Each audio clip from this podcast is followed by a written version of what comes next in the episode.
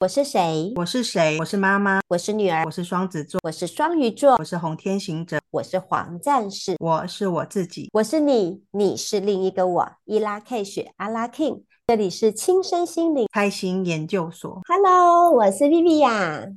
Hi，我是阿蜜。三月份，我们呼纳库四十一 Space 平台要推出与潜意识对话系列活动。第一场活动呢，蜕变游戏。看新的渴望将会在三月八号星期三晚上开始举办。详细活动资讯，请关注我们呼纳库四四一 Space 粉丝专业。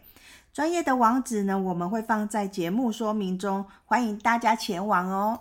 时间真的过得好快哦，一个礼拜又过去了。哎，还记得吗？我们上一次是在 King 十四磁性的白巫师日来作为我们 Podcast 的首播第一集，然后其实真的很感谢大家都给我们很多热情的回忆哦，所以我们会继续努力的。当然也请大家来多帮我们分享跟推播哦。对啊，我本来以为可能会没有人听，然后没想到一推出去之后啊，朋友都跟我讲说，我有听哦，我在开车的时候我有在听哦，还是我在做什么事情我有听哦，就觉得好感动，好像可以赶快再来录下一集。真的，可是这样压力也越来越大。但 我我觉得有大家的热情，真的会支持我们继续努力。那今天呢，就来到了我们的十三月亮历里面的 King 二十一银河星系的红日。嗯那我记得啊，红龙的印记跟我们的生生命源头是有点关联的，对吧？嗯，是的啊。那其实红龙是在我们十三月亮历当中二十个印记当中的第一个印记，然后它的关键字有诞生、有滋养、培育，还有存在。跟它的原型其实是个原动力，所以你刚刚提到的生命，其实就是跟源头啦，还有原厂设定、原生家庭，那最重要，我自己觉得是生命的存在与意义，像这一个类型，其实都跟我们有很大的关联。哎，阿蜜，我问你哦，你除了知道我们可以用十三月亮历来看见我们的原厂设定以外，你还知道有哪一些工具来可以帮助我们探索我们自己吗？嗯，我过去有听过的哈，好像有像紫微斗数，还有八字，就是我们常听到人家结婚要什么两个人合八字的那个。然 后最有名的、最常用的就是那个星座啦，排星盘。然后还有也常听到人家讲人类图，还有生命灵数，大概就是这一些吧。其实真的不少哎、欸。可是啊，我问你，你有没有听过一个？那是我最近开始新的发现跟新的学习，就是象棋啊。象棋有听过吗？就就是没听过下棋的那个象棋吗？没错啊，就是你知道的那个什么将士象、车马炮、兵卒的那个象棋，有没有很有趣？你你说用它来探索我们的生命，是真的吗？这是借由我们在下象棋的中间去参悟生命的道理吗？因为这个实在是太专业，因为它的范围其实是非常非常的广泛，所以呢，我必须来邀请，因为你知道吗？我其实才刚进入这个领域而已，所以对于很多的东西还不那么的熟悉，我怕我讲的会哩哩啦啦的，所以呢，我们来邀请专业的来跟我们聊聊，好吧？你想知道是谁吗？好，我想知道到底有谁那么厉害，可以用象棋 来耽误人生。我跟你讲哦，他是一个非常热情的老师。我之前还不认识他的时候，听到他的每一个学生在介绍他的时候，都是介绍了这这么一句，就是买葱送鸡腿。的一个非常非常热心，然后跟关心大家的老师。可是我觉得最重要的是，他对于，因为你也知道，现在身心灵工具真的是非常的多。可是他真的是那些，那是少数，就是会喜欢对于这些身心灵工具去进行科学验证的老师。所以我们就来欢迎我们的玉玲老师。Hello，玉玲老师，玉玲老师好。刚刚我们。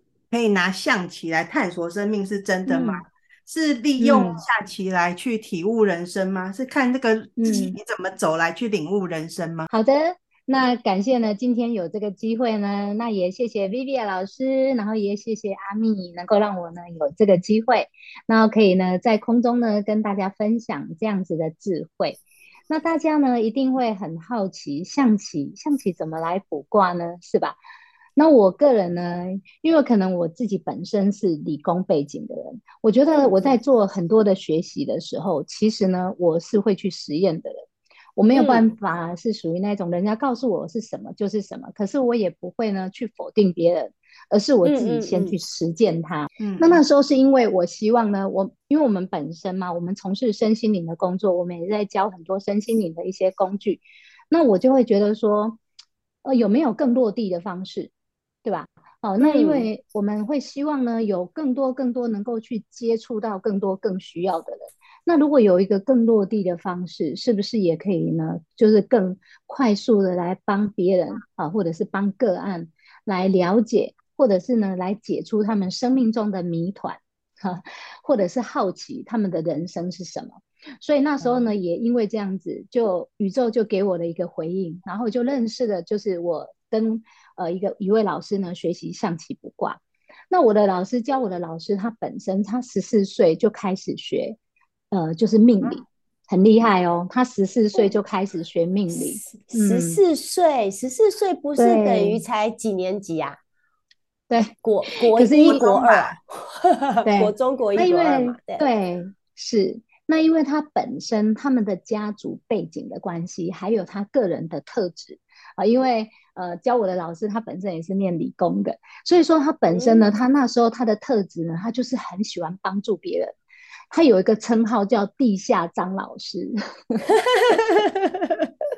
对，所以你看到、哦、一个小孩子哦的身份哦，可是呢，他却有很多人都想要来找他倾诉，所以慢慢的他就开始呢，在在这一个领域里面呢，开始的有了一个一些想法，想要来去帮助别人。那也因为他的周围的一些接触的关系，然后也有因缘际会下就学的命理，然后呢看风水哦。你看这么年轻的时候就已经接触到这一块，那后来呢，哦、在对，那后来在辗转，在有一次的机缘下，因为呃教我的老师他非常的优秀，年轻有为，他三十岁的时候，三十五岁已经当上了青商会的蛮高的位置了。那他的呃里面的一个。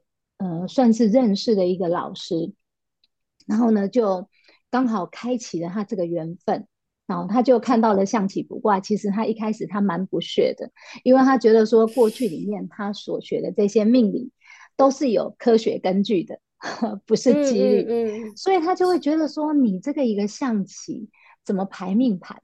所以当时候的他呢，就非常的不屑，他就把这个象棋呢排成一列火车。就说好吧，这就是我的命盘了，就这样。结果呢，他的老师帮他解完了之后，他真的是啧啧称奇，他不得不佩服。他觉得怎么可以这么准，怎么可以这么的细？所以呢，他就要求老师教他。那我的老师的老师呢，他是怎么学这个象棋卜卦的呢？嗯，可能呢，这个要讲起来呢有点悬。好，那但是如果有过这样经验的人，你可能就会觉得不怎么。不会觉得很奇怪哦。那这个老师呢，他是怎么学习象棋的？其实是我们所谓我们在道教，其实有人说济公师傅是道教，其实呢，你在追溯，其实济公师傅呢，他源自于佛，对吧？好，那这个历史我们就不说了。那其实呢，是济公师傅呢，连续托梦长达半年之久，来教我老师的老师这个象棋卜卦的智慧。是这样子来的，哇，这真的是超神奇的耶！对，是这样教来的。那那时候呢，我听到这个经历，我不会觉得很奇怪的原因，是因为我相信的原因是，像我先生，我先生呢，他在有一阵子的时候，就达摩达摩祖师爷就会来梦中教他怎么去帮人家做这个身体的经络，然后呢，去排除我们身体里面。就是给他一个我们身体的经络的一个奥秘就对了。那我那时候说，因为我有这样的经历，所以我相信。老师这样听你这么讲，我也超级相信，因为我也有另外一个朋友，他不知道在学一个西方的一一、嗯、一套工具的时候，他也是说都是每一个晚上，然后他的就是呃，算是在那个领域的一个一个看不见的大师来到他的梦中去教导他的，所以我我觉得越来越多听到这样的一个一个方式，所以我相信它是存在的。是的，没有错。那包括我们有听过人类图也是，你看人类图的祖师爷，你说他要怎么？他不是用一个像我们所谓的认知哦、呃，去哪一块的领域里面，然后去跟着那个什么样子去学，也不是。这个就是他的天赋，他的过去式里面，他可能呢就有过这样子的一个我们说的资料好了，所以他现在呢就会去连接这样子的缘分，啊，然后透过他的这个能力。然后呢，再来帮助更多需要的人。所以其实像人类图的起源也是这样子，很类似。他就突然间嘛，然后就有了很多的画面啊，跟图啊，然后就会开始开始啊，去去引导他去了解那么多的那些奥秘。我觉得都很不可思议，真的，嗯嗯嗯嗯嗯嗯，太特别了。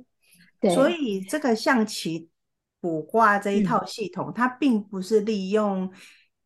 几率的概念对不对？因为它就是三十二颗棋子，那其实我们就随便去排它，总是会有几率的问题。所以目前这样子听起来，它并不是靠几率的概念去做出这个排盘吗？对，你们如果有兴趣的话，你们可以上网呢去查李世成教授，你看他也是我们物理学的权威，对吧？嗯，那么其实其中呢，它有一个实验，就是呢，实验结果就是我们的手指头会辨识字。对吧？那大家手指头会辨识字，对，等于是说，啊，手指头有眼睛吗？要不然他们为什么会认字？以我们的认知会是这样子，对吧？嗯嗯。那其实呢，为什么你手会去抽的那样子的棋子，或者是呢，你为什么会去选择那一张牌卡？其实呢，最主要、最主要呢，其实呢是你自己，而那个你呢，不是。我们在有烦恼意识心的我们，而是在一个更高维的我们，在给我们的一个指导。嗯、所以，如果在身心灵领域里面有开始在接触的人，可能常常会听到一个所谓的高我，对吧？那我们都会把它称作在不同维度比我们现在的我们还更有智慧的我们。其实那个就是我们自己，所以就有所谓的指导灵。其实呢，你你的你不管你在做任何一个选择的时候，其实你有一个直觉，而且非常的准。其实通常来讲的话，那个就是未来的你，也就是已经完成的你来给你的指引。那有一些人呢，会去做错一个决定的原因，是因为他没有去连接到一个更神圣的自己。好，他可能呢去连接到一些都是障碍他人生的那个自己。所以呢，我们讲白一点，就是他可能在做任何一个选择的时候，其实呢，都是人家说冥冥中自有安排。那个冥冥中是什么？其实呢，只是你用哪一个状态在选择这样一个几率而已。那你要说是几率嘛，也可以说是几率。可是你要说嘛，它是事实，它也是事实。因为呃，我的老师啊，他就有做过实验，他那时候呢就觉得说。那会不会呢？为什么为什么会这么准确？会不会是刚刚好？所以后来呢，他就把这个象棋就把它盖在那个玻璃桌下面，好，呃，盖在玻璃桌上面。然后他下面呢，就用手机去翻拍哦，好。然后这时候呢，他一样就像我们在卜卦一样，就问了一个问题，而且这个问题呢，是他跟他自己切身有关的问题。然后呢，拿了五支棋之后。然后呢，这些解出来的这个格局跟结果呢，真的是完全呼应了老师所提问的这个问题。那他会觉得说，嗯，那还蛮准的，对吧？那这时候呢，他就拿了手机，把刚才录的那个画面一看，天哪！譬如假设说，他本来他要拿的这个不是主，可是呢，在那拿起来那一瞬间，他已经变主了。其实这个。如果对于一般人来说，他还不能够理解的人，他会觉得怎么有可能是在变魔术吗？其实我们可以去把它回推哦，有很多在用变魔术，它也真的不是魔术。这个以后呢，慢慢大家有兴趣呢，就可以慢慢去探讨。所以说，其实老师有做过这样的实验，你你会发现，就是说，当你呢这件事情他要指导你，他要引导你是属于什么样的结果的时候，你就会去抽出这样子的棋子，就像你们在抽塔罗一样。你为什么会去抽出这一支？你为什么又放下了这个决定？你又去抽了另外一支？其实呢，所有的选择都是你的选择，这真的其实是很很特别的一个过程呢。我觉得，嗯，我也想请问老师，因为讲实在话，嗯、因为从学习象棋卜卦，然后到现在，其实还是会帮自己身边的人卜卦。可是我我总是觉得，我每次帮他们翻出那些卦象的时候，因为有时候那个答案其实是很一翻两瞪眼的。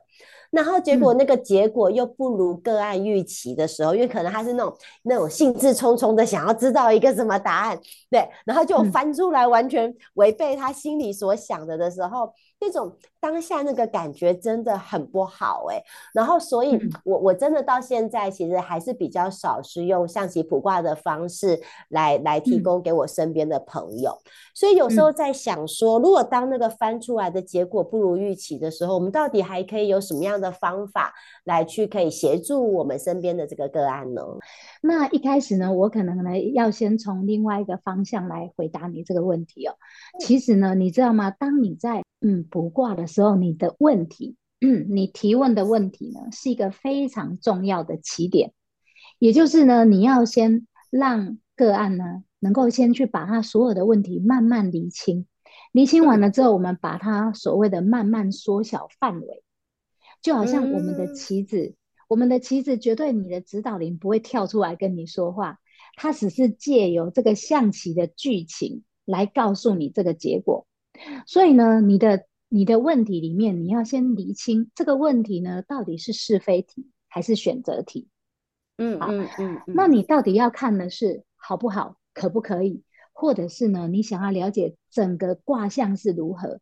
所以可能呢，我们问题的一个核心，你当你在起心动念，你要发问这个问题的时候呢，它已经会让你去连接的有关于这些问题。他所需要的资料，所以说其实呢，嗯，除了这一点以外，如果假设问题呢都没有问题了，就是你的方向呢已经厘清了，很确认了，可是呢得到的结果不是我们要的时候，那我其实因为我本身呢，我我后来呢也有在继续在进修学习，然后呢也有呃接触一个非常棒的一个课程。那这个课程呢，它其实呢，它就是唯识学的缩小版的浓缩版。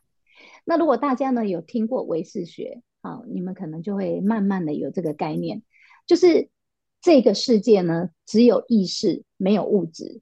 为什么要说没有只有知意识没有物质的原因，是因为未来就是一个唯识学，那个识就是意识的识，也是告诉我们。今天呢，我们在生活里面，我们所幻化出来的这些剧情啊、实像啊，其实呢，这些呢，都是源自于你的潜意识的资料所投影来的。所以说，这个唯识学的这个识呢，就是我们潜意识的资料。所以，其实呢，假设今天像我在卜卦的时候，我就发现，连个案哦，都会，他们都会说，老师，连我这种不会象棋卜卦，我都看得出来。其实呢，他给我的卦象呢，回应呢，都是同一个答案。我会借由不同的方向，然后呢，帮他问卦，然后呢，再补出那五个字那个剧情，然后他就会发现说，同一件事情，他得到的答案是一样的。可是呢，透过这五个棋子，这五个棋子呢，展现的剧情呢，也都会是一样哦，同一副牌哦。所以他就觉得很奇妙，为什么会这样？那我就会告诉他，因为你放了什么投影片，你自然你投影出来的结果就是这样。所以说，比如说像这样好了，呃，有有个人来卜卦，然后他发现呢，他不管怎么卜卦呢，那个卦呢都是不好的卦。可是那个是源自于什么？因为他的事业格里面呢，他的他在做事业的时候，好，他是只有付出没有收获的。所以他有这个 bug。所以今天呢，他不管呢，他要做什么什么什么，他甚至他找了十四样哦，我一样一样帮他补哦。他补到最后，他都说：“老师，我都会看的，我知道了，你教我怎么清理疗愈。”对，他直接就问我说：“他服了，你只要直接教我，我要怎么疗愈这个 bug 就好了。”就是这样。所以说，其实我觉得还有一点就是，我们在象棋卜卦里面。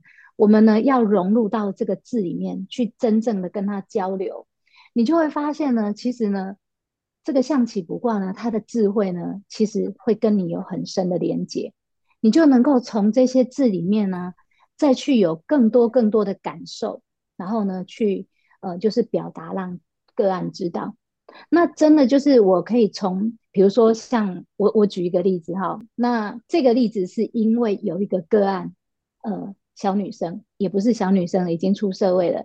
那因为呢，她找我卜卦非常的准，她就发现呢，她妈妈呢有一个问题很严重，她就马上回去告诉她妈妈说：“妈妈，你赶快去找玉林老师帮你解卜卦这样子。”所以呢，他来的时候呢，其实他也没有告诉我说：“嗯，他怎么了？”好，他只是把他袋子里面所有的药，所有的那些。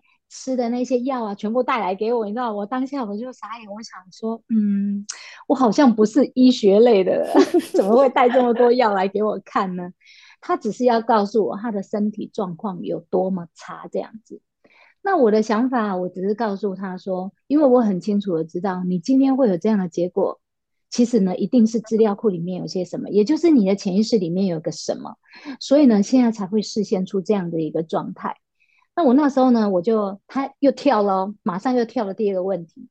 他就因为他要列了清单嘛，他除了身体以外，他就列了一个问题，他就说啊，他要做投资，然后他叫我帮他卜卦，好，然后呢，他就说为什么呢？他找的这个老师，然后呢也赔了八百万，然后找了这个老师才进去没多久也赔了六百万，就又这样子。然后他又说他去问了什么呃观音菩萨，菩萨告诉他说跟这个老师啊是没有问题的啊。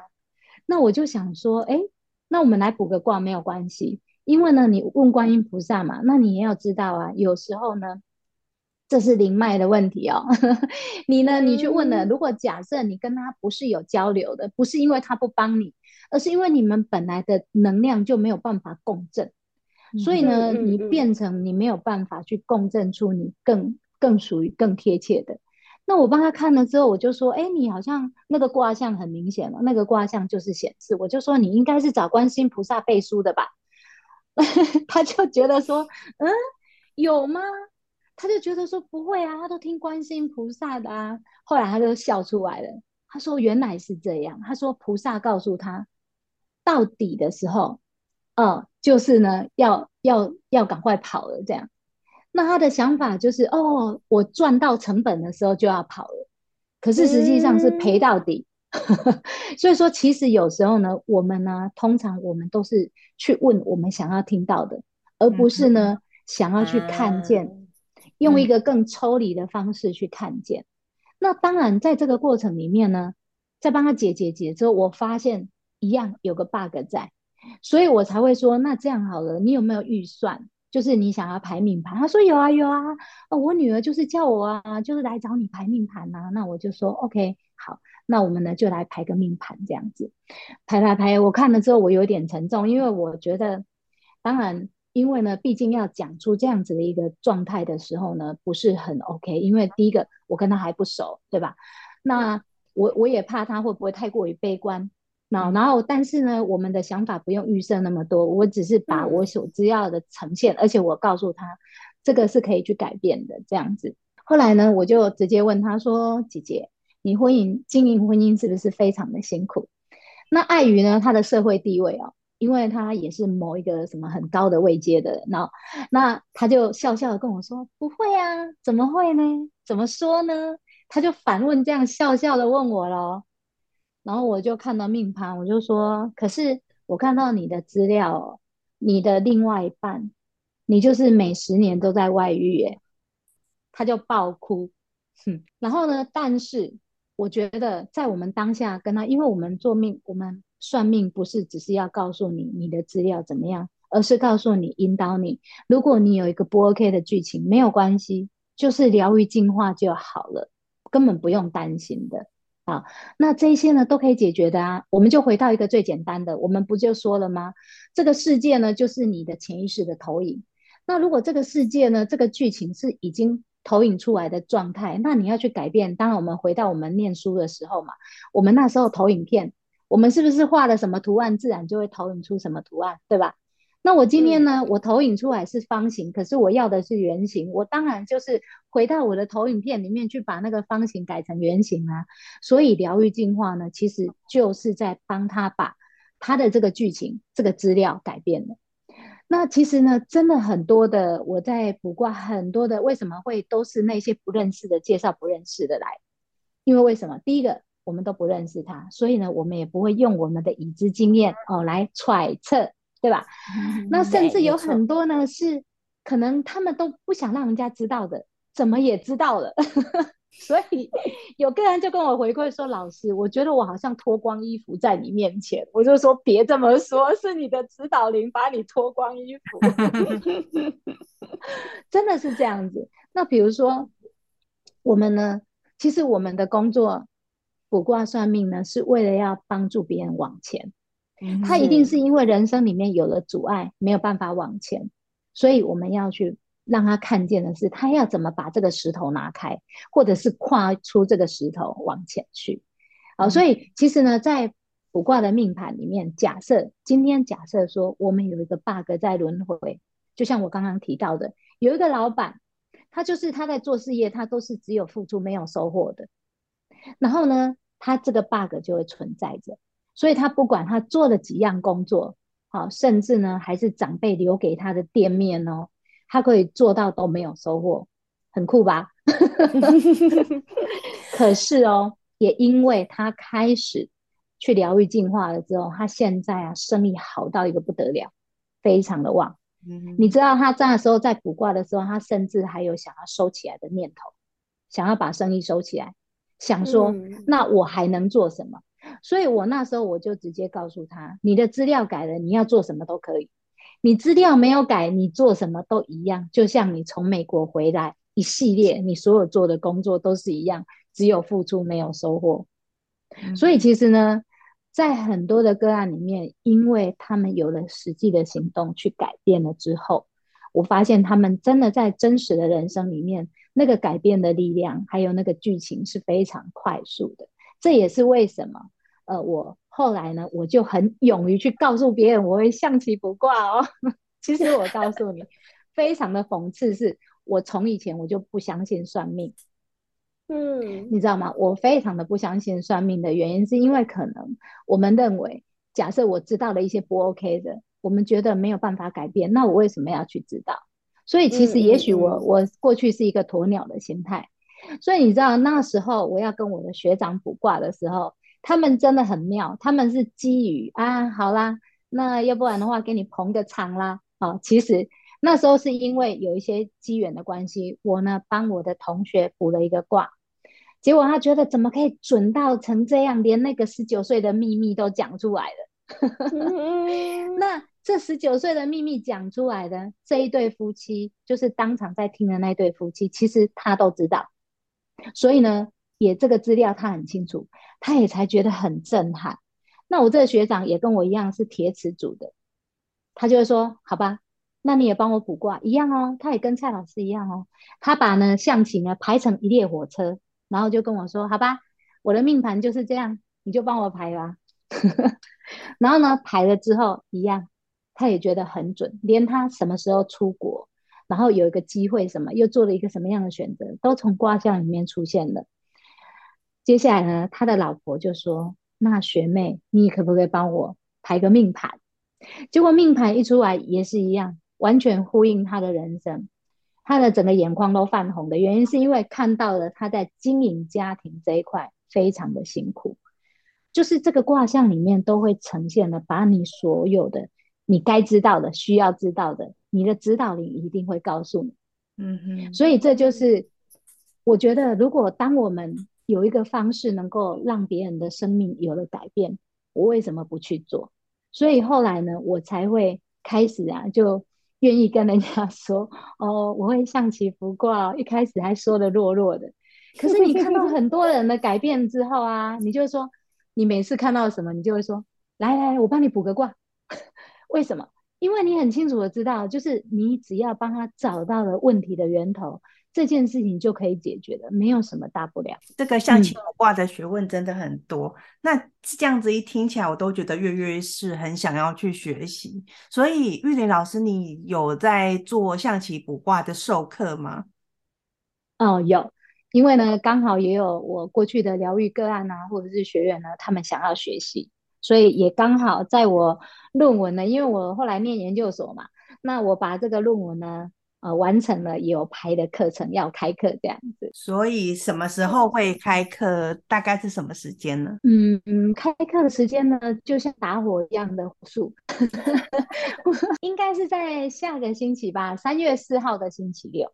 然后再来呢，就是隔两周，就是大概是三月，哎，我我忘记时间了，因为我没有很刻意的在记住我的时间，因为我都排在我的预约簿里面。好的，是有的。嗯，那那我就再跟老师拿那个就是相关的开课资讯，然后我会把它放在我们这个节目的介绍里面，然后让有需要的同学自己去连接，然后去跟老师做报名或进一步的接洽。好啊，好啊，没有问题。然后我们的课程呢是可以分线上跟线下都可以的，也就是呢，你要来现场听也可以，你要在线上学习也是可以啊。嗯那原则上呢，我是小班制，因为我希望能够呢照顾到每一个学员，这是我的初衷。所以其实刚刚听了玉莹老师你刚上面的一个说明的过程，我其实很感受的是，是其实你想要表达的是，其实，在我们每个人当中，我们潜意识里面其实都有一块在牵绊我们的东西，所以我们好像只是在透过象棋卜卦，让我们更清楚的看见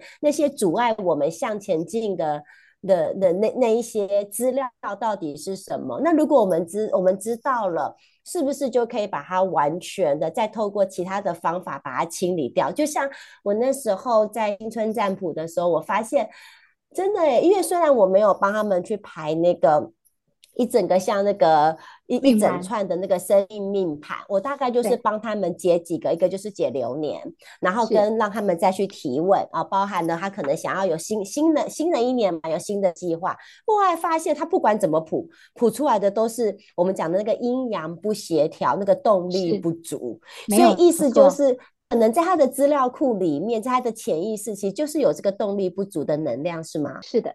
也就是说，可能呢，他在这个状态里面，他这一年，他可能呢，他的资料库里面有一个资料，有个资料呢，让他的能量呢动不起来，动不起来呢，他自然而然他就没有办法去到这个共同意识界里面去共振出啊，跟他一起的，好，去共振出这件、嗯、这些人，或者是共振出这件事情。也就我们说的贵人啊，嗯、或者是这件事情，是是是是。所以其实呢，这个呢都是有一个所谓的一个 bug，我都把它称作一个 bug。嗯，所以真的透过这些卜卦出来的现象，让我们看到了他的潜意识的状态，然后我们真的可以真的可以就来帮他去去疗愈、去解决了他真的那个生命核心的那个状态，对吧？是的，没有错。当我们在录节目之前呢，我刚好也很火速的，帮一个个案呢，就是排呃，就是呃，他要卜卦一件事情，一个医生。那因为呢，他在犹豫，他要不要跟这个女朋友结婚。那大家一定会觉得很有趣啊。啊，什么连要不要结婚都来问是吧？你知道为什么吗？因为这个医生呢，之前我就帮他卜卦过，他觉得什么都很准，包括他要到哪一个医院去啊，会呈现的卦象也很准。然后那个院长的卦象如何，同事如何，在里面如何，真的非常的准了。之后他就非常相信象棋卜卦，嗯、所以呢，他连这件事情呢，他都来卜卦。然后卜卦了之后，那五颗棋子哦，就说明了他们两个的相处模式。所以他就跟我说：“老师，我们在相处，我们两个在交往，你好像都在中间哦。”奇。那个象棋卜卦真的是太有趣了，老师，你下一次一定还要再跟我们再录一集。我觉得我们这一集应该是讲不完，所以你下次一定还要来哦。是啊，我可以啊。我觉得如果说有听众呢，他们也有兴趣，我也很乐意呀、啊。太感谢老师了，因为我真的觉得真的很像是当我们看见一切的时候，其实生命就会自动找到了它的一个。出口的一个部分，我觉得，所以应该要好好的来了解一下象棋卜卦到底是怎么回事。是，对，而且呢，你一定要相信一点，嗯、就是你的指导灵呢，从来就不会放弃你。嗯，真的。好啦，那我们今天的节目就到这边了，然后我们也希望下一集再邀请玉玲老师来继续跟我们聊象棋卜卦。那我们今天就在这里跟大家。道别，然后我们下次见喽！下次见，谢谢，拜拜，下次见，拜拜，谢谢 Vivian，谢谢阿蜜。